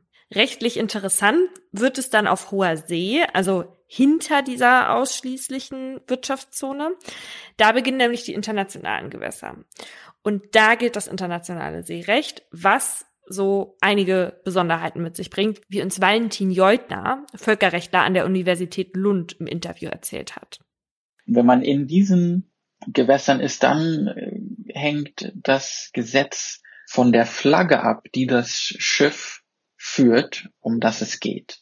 Also wenn zum Beispiel ein deutsches Schiff äh, sich auf internationalen Gewässern befindet, auf hoher See befindet, dann gilt auf diesem deutschen Schiff, wenn es eine deutsche Flagge führt, deutsches Recht. Das heißt, es ist, ähm, wenn man das mit dem Land vergleichen würde, wäre das so, als würde man mit einem deutschen Bus nach Frankreich fahren und mit diesem Bus würde das deutsche Recht mitfahren. Nun wissen wir ja, dass viele Schiffe unter anderer Flagge fahren. Das macht man vor allem halt auch, um Kosten zu senken zum Beispiel. Denn ein deutsches Schiff, was nicht unter deutscher Flagge fährt, muss den MitarbeiterInnen an Bord auch nicht den deutschen Mindestlohn zahlen. Und das ist für Kreuzfahrtschiffe natürlich auch durchaus attraktiv. PassagierInnen sollte aber schon bewusst sein, was das für einen selbst bedeutet, wenn das Schiff nicht unter der Flagge des eigenen Landes fährt. Das kann nämlich wichtig werden, beispielsweise wenn man halt eben Opfer eines Verbrechens wird. Ja, so ist es zum Beispiel ja so, wenn man jetzt auf einem Kreuzfahrtschiff ist, das unter der Flagge von den Malediven fährt, dann herrscht da halt auch die Scharia als Gesetz. Und das willst du halt als nice. deutsche Person vielleicht auch nicht. Ja, guck, und sowas kann doch zum Beispiel wichtig sein, wenn man Opfer eines Verbrechens wird, wie zum Beispiel einer Vergewaltigung. Im Fall einer Vergewaltigung einer deutschen Person, beispielsweise durch eine österreichische Person, an Bord eines Schiffes, das die philippinische Flagge führt und sich auf hoher See, also in internationalen Gewässern befindet, gilt in erster Linie philippinisches Recht. Und das heißt auch, dass die Philippinen dann in erster Linie für die Untersuchung des Tatortes und die Strafverfolgung der entsprechenden Person verantwortlich sind. Gleichzeitig ist es aber auch so, dass auch das deutsche Strafrecht für Taten zur Anwendung kommen kann, die im Ausland gegen einen Deutschen begangen werden, wenn die Tat am Tatort auch mit Strafe bedroht ist. Das heißt, wenn also die Tat, die sich an Bord des philippinischen Schiffes ereignet hat, beispielsweise eine Vergewaltigung, nach philippinischem Recht verboten ist und sich diese Vergewaltigung gegen eine deutsche Person richtet, dann kann auch deutsches Strafrecht zur Anwendung kommen. Und wenn Deutschland in so einem Fall aktiv werden will, also jetzt zum Beispiel auf das entsprechende Schiff will, dann müssen sie aber die philippinischen Behörden um Erlaubnis fragen. Aber man merkt schon, die Strafverfolgung kann halt kompliziert werden, so wie auch 2019 in einem Fall. Eine 17-jährige Britin beschuldigt einen 18-jährigen Italiener, sie um 5 Uhr morgens in seine Kabine gezerrt und vergewaltigt zu haben. Der Luxusdampfer MSC Divina war gerade auf dem Weg von Palma de Mallorca nach Valencia auf hohen Gewässern und fuhr unter der Flagge von Panama. Kommt ihr alle noch mit? Ja. Der Verdächtige wurde in Valencia dann verhaftet, aber wieder freigelassen, weil das spanische Gericht ja gar nicht zuständig war. Hätte es nach spanischem Recht aber sein können, aber nur, wenn halt Opfer oder Täter spanischer Herkunft gewesen wären. Und das waren sie ja nicht. Ich habe jetzt keine Artikel darüber gefunden, wie das Ganze ausgegangen ist, nur dass das Schiff ohne den Typen von Valencia aus weitergefahren ist.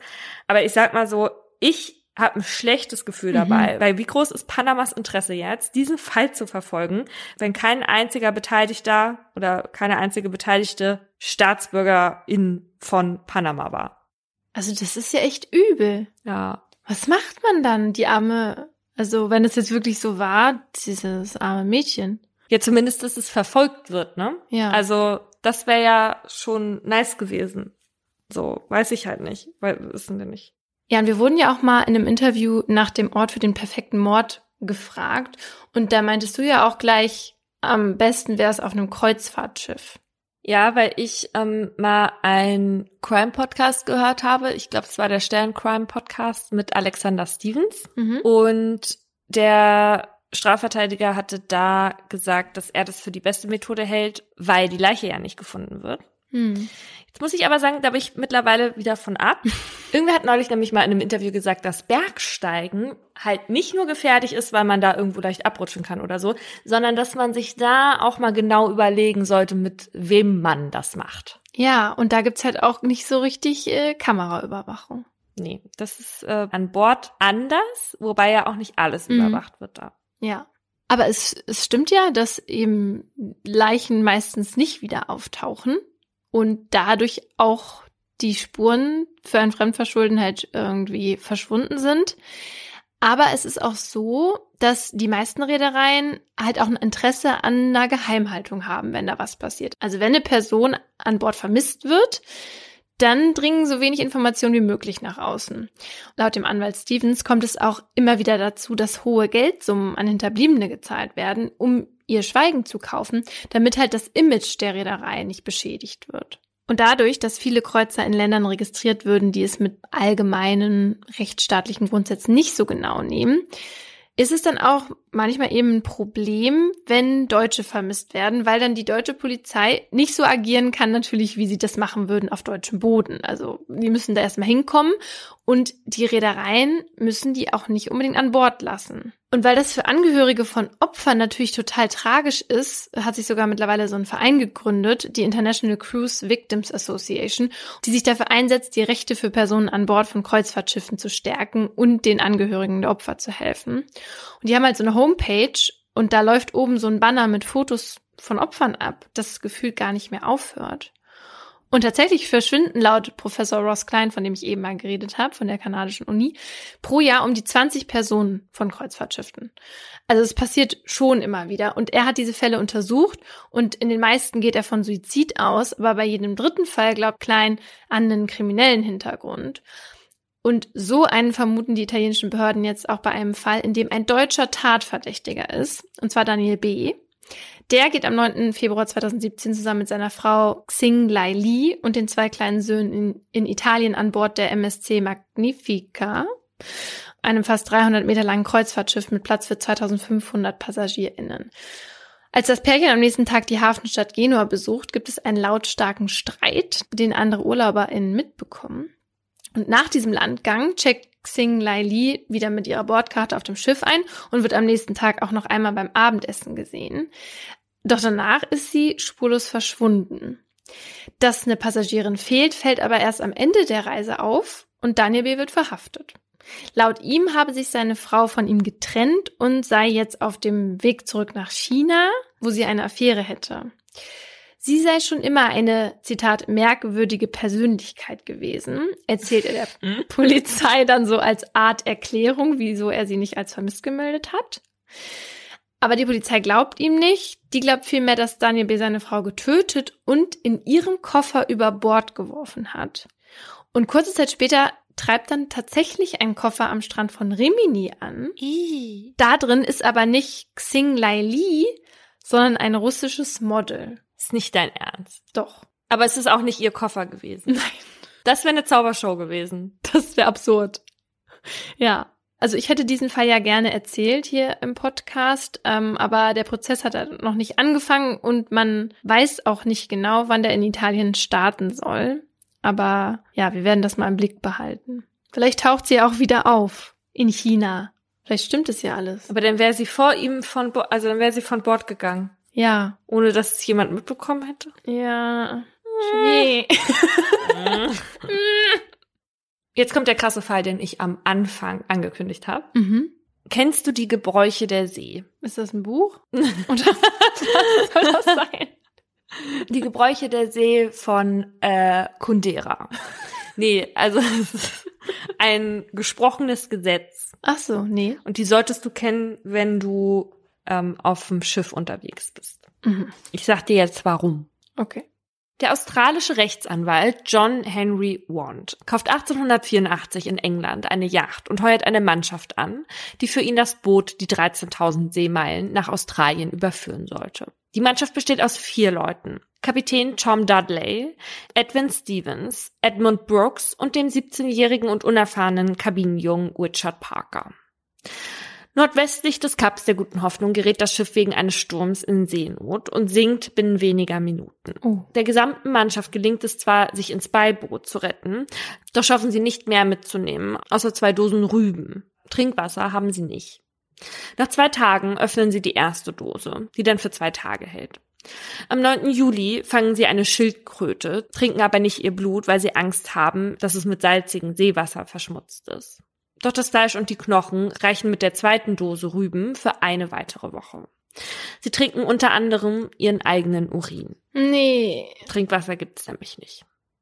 Am 20. Juli, 15 Tage nach dem Schiffsbruch, wird der 17-jährige Parker krank und Stevens fühlt sich auch unwohl.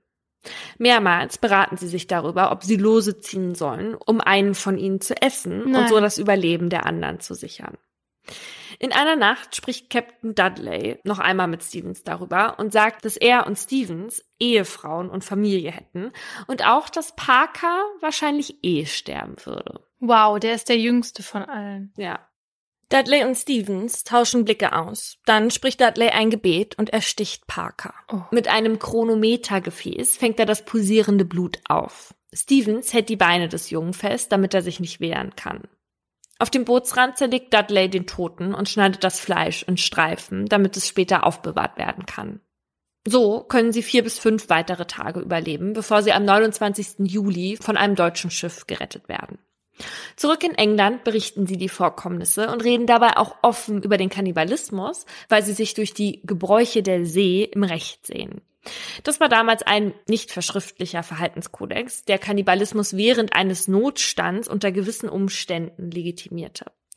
Der Fall wird von der Polizei ans Handels- und Innenministerium weitergegeben und die Männer festgenommen. Der Fall erlangte weltweite Bekanntheit, wobei die Öffentlichkeit voll hinter dem Beschuldigten steht Wohl auch, weil der Bruder Parkers, also des Opfers, Mhm. ebenfalls ein Seemann war und allen drei die Hände schüttelte.